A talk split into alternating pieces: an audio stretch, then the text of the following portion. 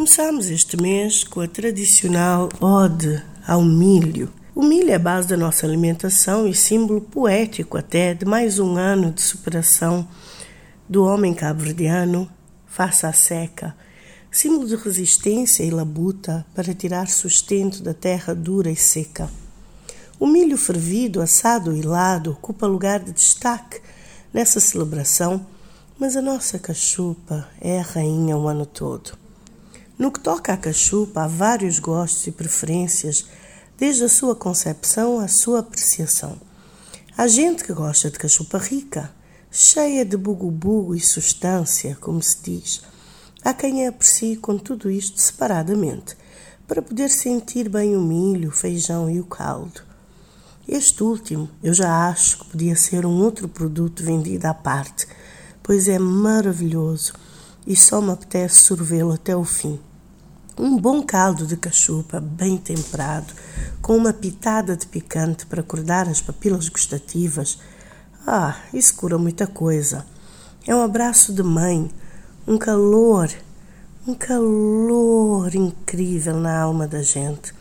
O caldo de cachupa deveria ser vendido como uma sopa à parte, com a profundidade e a complexidade de sabor e aroma que lhe caracterizam e com o poder de curar desde ressaca a mal de amor. A cachupa, ao mesmo tempo que não apresenta muita dificuldade para se fazer, é um prato relativamente fácil, mas é um caldeirão de mistério, sempre diverso e particular. Cada ilha tem a sua forma de a fazer.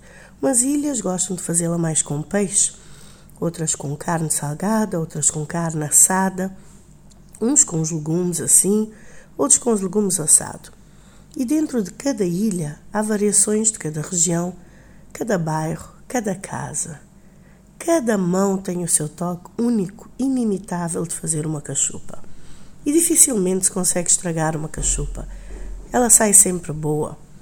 Já a cachupa guisada, coisa séria, atenção. Há facções de gostos e preferências na apreciação de uma cachupa guisada que nunca irão chegar a um consenso. Há gente que gosta dela seca, com milho duro, tipo bolinhas de jogar a carambola. Esses eu nunca irei entender. Eu sou das que gostam de uma cachupa guisada molhada, molinha, com ovo mal passado ou molhá-la mais ainda.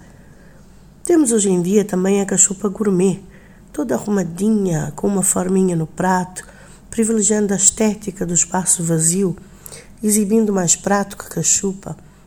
Mas tudo lá, equilibradinho, bonitinho, a linguiçinha e ainda a cachupa com extras, incrementada com banana frita, bacon, cebola caramelizada e até molho pesto já vi.